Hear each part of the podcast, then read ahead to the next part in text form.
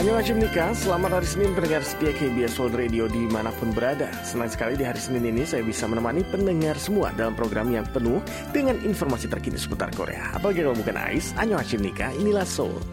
Dan di kabar hari ini ada misalnya nih, ada dua pianis kebanggaan Korea yang baru saja memenangkan kompetisi piano internasional di Italia. Dan yang belakangan lagi viral adalah sosok influencer virtual yang tampak seperti manusia sungguhan.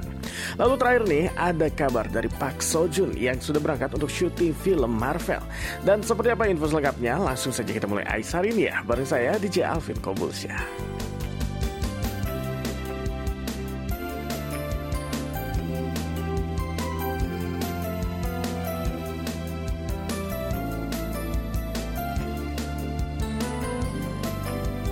Ya pendengar, di awal bulan September ini saya punya kabar baik dan membanggakan dari dua pemuda Korea Selatan mudah dan berbakat. Jadi kalimat ini adalah kalimat yang tepat mungkin ya untuk menggambarkan dua pemuda yang juga pianis kelas internasional ini. Dan mereka berdua ini adalah Park Jae-hong dan juga Kim Do-hyun yang baru saja meraih juara pertama dan kedua secara berurutan dalam kompetisi piano internasional Ferruccio Busoni yang ke-63.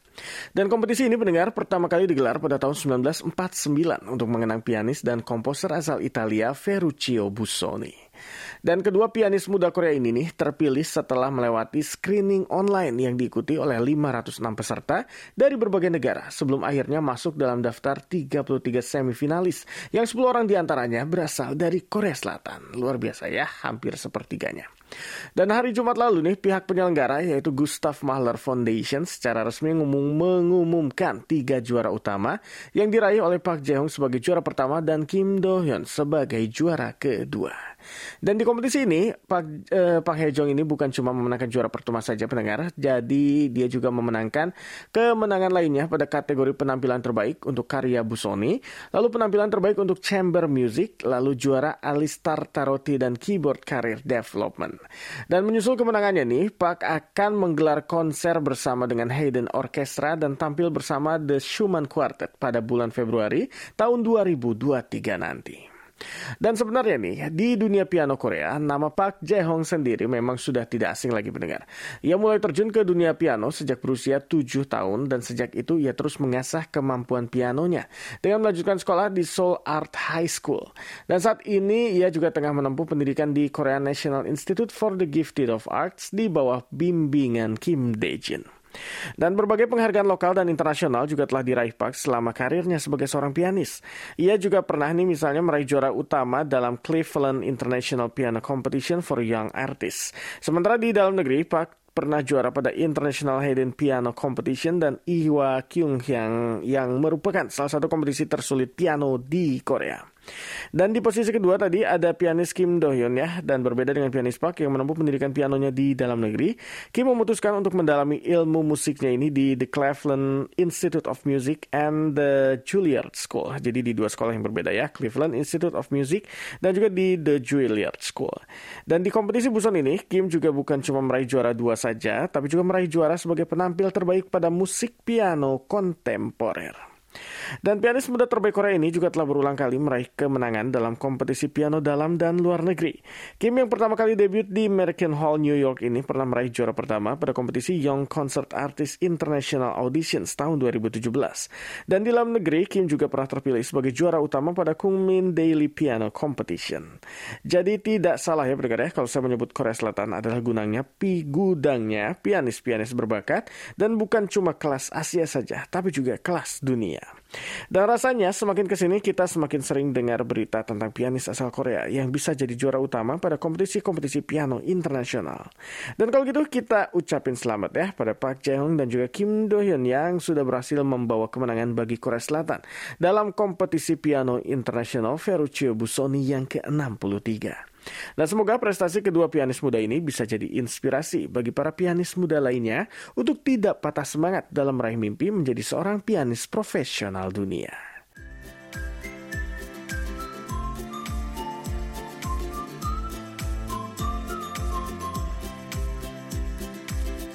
Ya pendengar balik lagi di Ice Anyo Ashwin Soul di KBS World Radio Indonesia bareng saya Alvin Kobulsya. Dan memasuki era media sosial, sadar atau enggak ya, gaya marketing atau pemasaran suatu produk di masyarakat juga ikut berubah pendengar. Dan mungkin 10 tahun yang lalu kita hanya melihat pemasaran produk itu dari iklan di TV, radio, atau media cetak. Tapi beberapa tahun kebelakangan ini, sosial media alias media sosial mengambil alih peran ini dan punya andil besar dalam suksesnya promosi-promosi produk ini di masyarakat. Ya pendengar, media sosial bukan lagi sekedar media berbagi cerita, foto, atau pengalaman, tapi juga sebagai sarana untuk memasarkan produk-produk. Dan saya yakin nih, pendengar di rumah juga pasti juga sering sekali ya, sebelum membeli barang akan mencari tahu lebih dulu gimana review atau tinjauannya di media sosial. Apalagi kalau barang yang kita inginkan itu direview oleh influencer terkenal atau influencer favorit. Jadi rasanya nggak ragukan untuk beli barang itu. Dan keberhasilan promosi-promosi lewat media sosial memang tidak bisa lepas dari peran para influencer pendengar. Dan influencer yang biasanya punya jumlah pengikut yang banyak itu punya pengaruh kuat dalam memberikan citra baik suatu produk di mata pengikutnya. Pertanyaannya adalah berapakah besar nilai pasar marketing lewat para influencer ini? Dan menurut sebuah data yang dirilis oleh sebuah konsultan marketing, nilai pasar marketing via influencer sampai tahun depan ini adalah sebesar 15 miliar dolar Amerika. Sementara di Korea sendiri diperkirakan sampai tahun depan angkanya bisa mencapai 4 triliun won atau sekitar 50 triliun rupiah. Dan nilai ini pun selalu naik 2 digit tiap tahunnya pendengar. Dan dengan tingginya nilai marketing para influencer, banyak pihak para pemilik produk tentunya yang memilih untuk memasarkan produk mereka lewat influencer daripada menggait artis terkenal. Masyarakat, khususnya para pengikut influencer ini percaya kalau review produk yang dilakukan oleh para influencer ini lebih jujur dan apa adanya. Dan momen-momen seperti ini tentu juga mendatangkan keuntungan tersendiri bagi para influencer pendengar. Selain mendapatkan endorsement atau iklan dari suatu produk, tidak sedikit dari mereka yang juga mulai menjual produk milik mereka sendiri.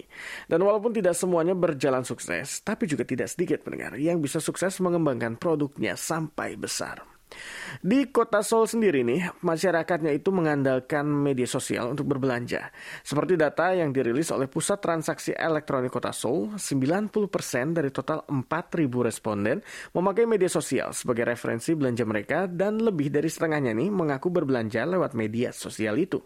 Dan pengaruh media sosial yang sangat kuat di masyarakat sekarang juga membuat beberapa manajemen artis di Korea memutuskan untuk mengembangkan segmen bisnis mereka di media sosial. Dan salah satunya adalah SM Entertainment yang menggandeng sebuah manajemen influencer ternama Korea untuk mengembangkan potensi artis-artis mereka di media sosial. Jadi setuju sekali pendengar, zaman sekarang media sosial dan influencer itu punya pengaruh yang lebih besar di masyarakat dibandingkan media lainnya, apalagi pasar anak-anak muda. Dan anak-anak muda sekarang sudah jarang sekali nonton TV ya, tapi media sosial rasanya hampir nggak mungkin ya. Dalam sehari kita tidak berselancar di media sosial. Jadi nggak heran saat kita mau beli suatu produk, kita akan mencari referensi atau reviewnya terlebih dahulu di media sosial. Dan saya pun begitu pendengar, kalau saya mau beli barang elektronik, biasanya saya cari dulu reviewnya sebanyak-banyaknya di Instagram atau YouTube misalnya sebelum memutuskan untuk membelinya. Nah, kalau pendengar sendiri gimana nih? Apakah melakukan hal yang sama? programa.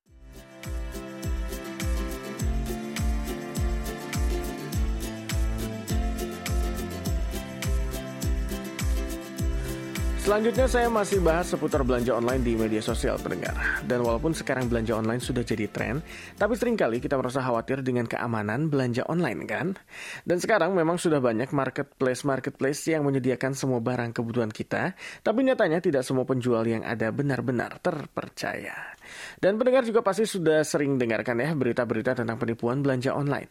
Terutama untuk barang-barang elektronik seperti kamera, handphone, dan barang elektronik lainnya yang punya harga yang tidak murah pendengar. Dan penting sekali untuk kita berhati-hati sebelum melakukan transaksi online. Dan pendengar, kejadian penipuan online ini sudah jadi masalah di mana-mana pendengar. Di Korea sendiri nih, menurut data dari Pusat Perlindungan Konsumen Korea, jumlah aduan masyarakat tahun lalu yang masuk sampai bulan Oktober itu tercatat sebanyak 3.960 kasus, yang di mana hampir 90 persennya adalah masalah jual beli online. Dan masalah jual beli ini biasanya seputar keterlambatan pengiriman barang atau malah barangnya tidak dikirim sama sekali oleh penjual. Selain itu ada juga yang mengeluh susah membuat laporan dan aduan karena pihak pembeli tidak mencantumkan identitas identitas dan izin usahanya. Dan untuk mengatasi hal ini nih, Pusat Perlindungan Konsumen Korea menyarankan masyarakat juga untuk memperhatikan izin usaha milik pihak penjual. Izin usaha ini penting agar pembeli bisa dengan mudah melacak dan melakukan pengaduan jika terjadi hal yang tidak diinginkan. Dan mereka juga mengancurkan lebih baik belanja di platform resmi yang sudah memiliki izin dari pemerintah yang jauh lebih aman daripada harus berbelanja di platform yang tidak terdaftar. Dan berbelanja di platform jual beli yang sudah memiliki izin usaha dari pemerintah juga bisa menyelamatkan kita pendengar dari kejahatan jual beli online dan hak hak kita sebagai konsumen pun dilindungi langsung oleh pemerintah.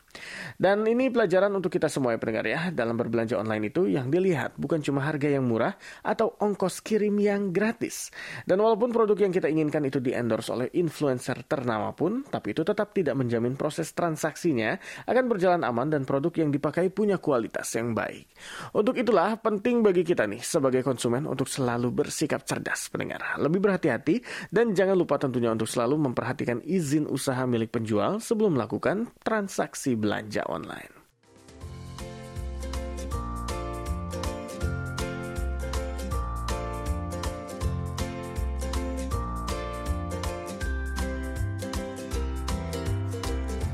Ya pendengar balik lagi di KBS World Radio Indonesia di ICE Annyeonghaseyo Menikahan Sol bareng saya DJ Alvin Kobusya cantik, seorang model iklan, dan juga influencer. Tapi bukan manusia, lalu siapakah dia? Dan dia adalah Oh Rosie namanya pendengar. Dan dia adalah seorang influencer virtual asal Korea yang kini tengah naik daun.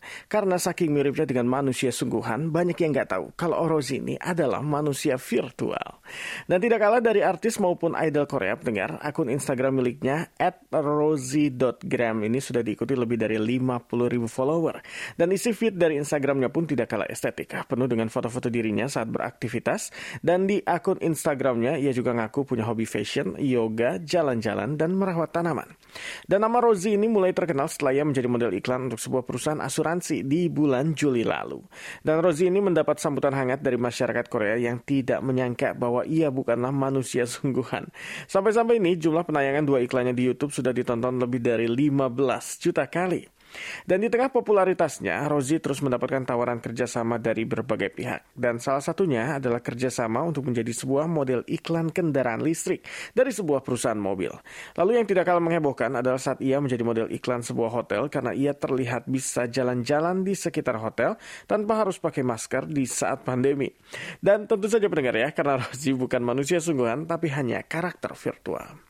Dan selain aktif sebagai model virtual, pendengar Rosie ini juga sering kali terlibat dalam kampanye lingkungan dan berpartisipasi dalam banyak proyek organisasi nirlaba yang punya tujuan untuk mengurangi limbah dan menghindari penggunaan plastik. Dan selain Rosie, sosok perempuan virtual lainnya yang juga tidak kalah terkenal adalah Lucy, seorang host home shopping virtual yang diciptakan oleh sebuah perusahaan home shopping Korea. Dan perempuan berusia 29 tahun yang mengaku sedang kuliah jurusan desain ini punya lebih dari 20 ribu followers di Instagramnya. Dan ke depannya nih, Lucy tidak hanya akan bekerja sebagai host dan rencananya dengan bantuan teknologi kecerdasan buatan, ia juga akan bisa melayani pembeli dan bertugas sebagai petugas customer service. Jadi menarik ya pendengar ya, saat ini manusia virtual sudah semakin mirip dengan manusia. Dan secara definisi nih, influencer virtual ini bisa dikatakan sebagai manusia fiksi yang dihasilkan oleh komputer dan memiliki karakteristik, fitur, dan kepribadian layaknya manusia asli. Dan fenomena virtual influencer ini sebenarnya bukan cuma terjadi di Korea saja pendengar. Di negara-negara maju lainnya, influencer virtual ini sudah banyak dimanfaatkan. Ada yang bekerja sebagai ambasador brand fashion ternama sampai menjadi pembaca berita. Dan di satu sisi kita salut ya sama perkembangan teknologi yang sebegitu pesatnya, tapi di sisi lain semakin banyak robot manusia yang diciptakan untuk bekerja akan mengurangi kesempatan manusia untuk mendapatkan pekerjaan. Tapi semoga saja ya hal ini tidak terjadi pendengar karena sehebat apa pun robot yang diciptakan tentunya tidak bisa menggantikan kesempurnaan manusia ciptaan Tuhan. Setuju nggak pendengar?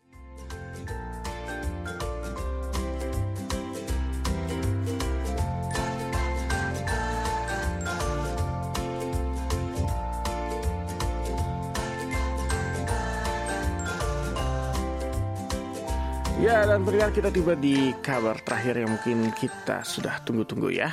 Aktor kawakan Korea Park Seo Joon dikabarkan telah terbang ke Inggris tanggal 3 September lalu untuk syuting bersama tim Marvel. Dan kabar ini sudah dikonfirmasi langsung oleh pihak agensi yaitu Awesome Entertainment yang mengatakan bahwa artisnya itu akan melakukan syuting untuk salah satu film garapan Marvel Cinematic Universe sampai akhir tahun nanti. Tapi sayangnya nih pihak agensi tidak memberikan informasi lebih lanjut tentang peran apa yang akan dimainkan oleh sang artis. Dan mereka hanya mengatakan akan memberikan info lebih lanjut di waktu yang akan datang. Walaupun begitu, kabar tentang peran apa yang akan dibintangi oleh Park Seo Joon ini sempat tersebar meski belum diketahui benar atau tidaknya. Dan satu bulan yang lalu, IMDb ini tahu ya, situr pemeringkat uh, film memasukkan nama Park Seo Joon dalam daftar pemeran The Marvels untuk sequel film Marvel yang tayang di tahun 2019, Captain Marvel. Dan rumor yang beredar ini mengatakan bahwa Park akan berperan sebagai pahlawan Korea Amerika yang bernama Amadeus Cho. Dan menurut info yang saya ambil dari website fandomnya Marvel, Amadeus Cho ini adalah tokoh keturunan Korea Amerika yang besar di Arizona, Amerika Serikat.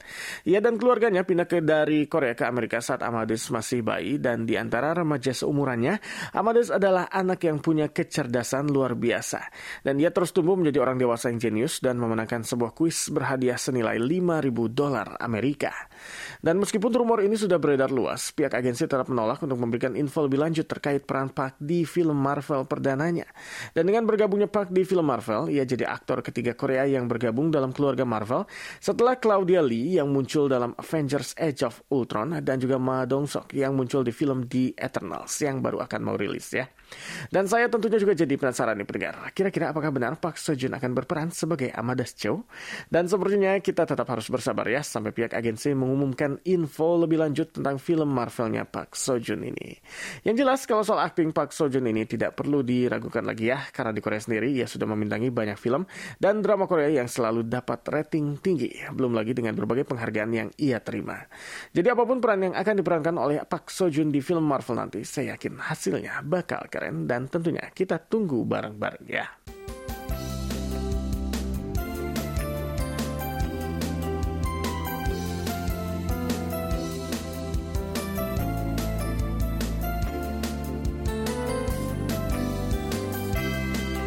Rasanya hari ini kita banyak membahas tentang media sosial dan influencer ya pendengar ya. Dan semoga saja apa yang saya sampaikan tadi bisa jadi inspirasi untuk pendengar semua di rumah. Pokoknya jangan lupa untuk terus mendengarkan AIS. Selamat menjalani September ceria. Saya DJ Alvin Kobusya undur diri. Sampai ketemu lagi Neldo Hamkeyo